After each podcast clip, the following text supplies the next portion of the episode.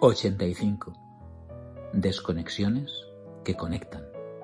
Es sábado, 22 de enero, en la semana 3 del 2022. He vuelto a desconectarme de Instagram. Como decía Albert Camus, para comprender el mundo es preciso a veces apartarse de él.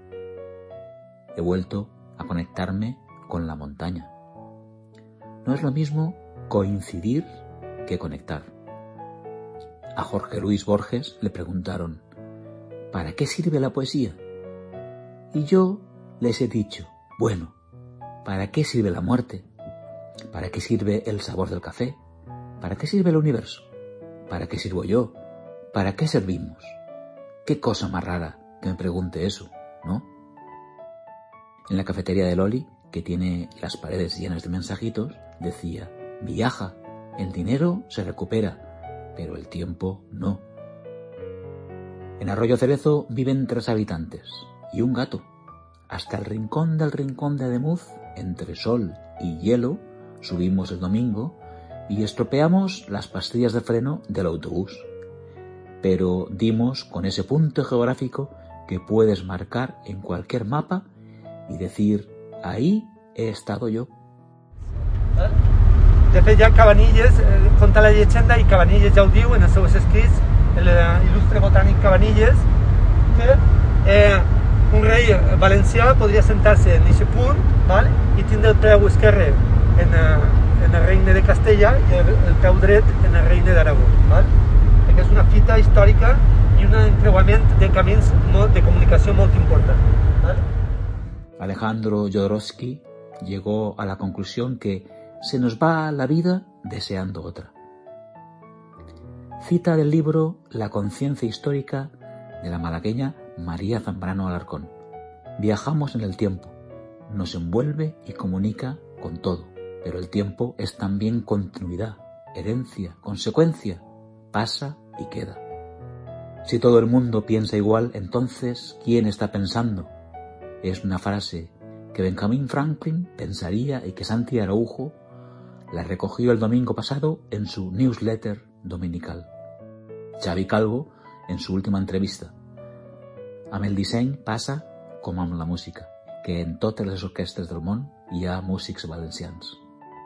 Y por Xavi llegué a este tweet del que no sé qué pensaría Stephen Paul Jobs. Pedro Torrijos en Twitter, tú no usas lo bonito, usas lo útil. La belleza es una consecuencia no una finalidad. Oscar Wilde resumió en una frase las conexiones y desconexiones de nuestras neuronas.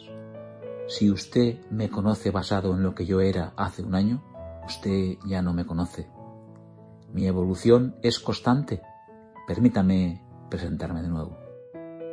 Un sujeto raro lo dice en una de sus viñetas. No se olviden que nunca vuelven a encontrar a la misma persona dos veces, ni siquiera en la misma persona. Un podcast muy recomendable que edita la oficina del Parlamento Europeo en España y que empieza así. En 1999, unas alumnas del Instituto de Onion Town, Kansas, Estados Unidos, escriben y representan la obra teatral Life in a Jar, La vida en un tarro de cristal.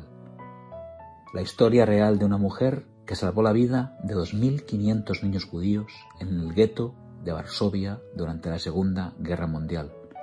Esa mujer es la enfermera polaca Irena Sendler. Ayer, que fue el Día Internacional del Abrazo, y mientras tomaba el sol de invierno con mis escasos cabellos recién cortados, leí a Frida Kahlo en Litterland, un abrazo tan fuerte que te rompa los miedos.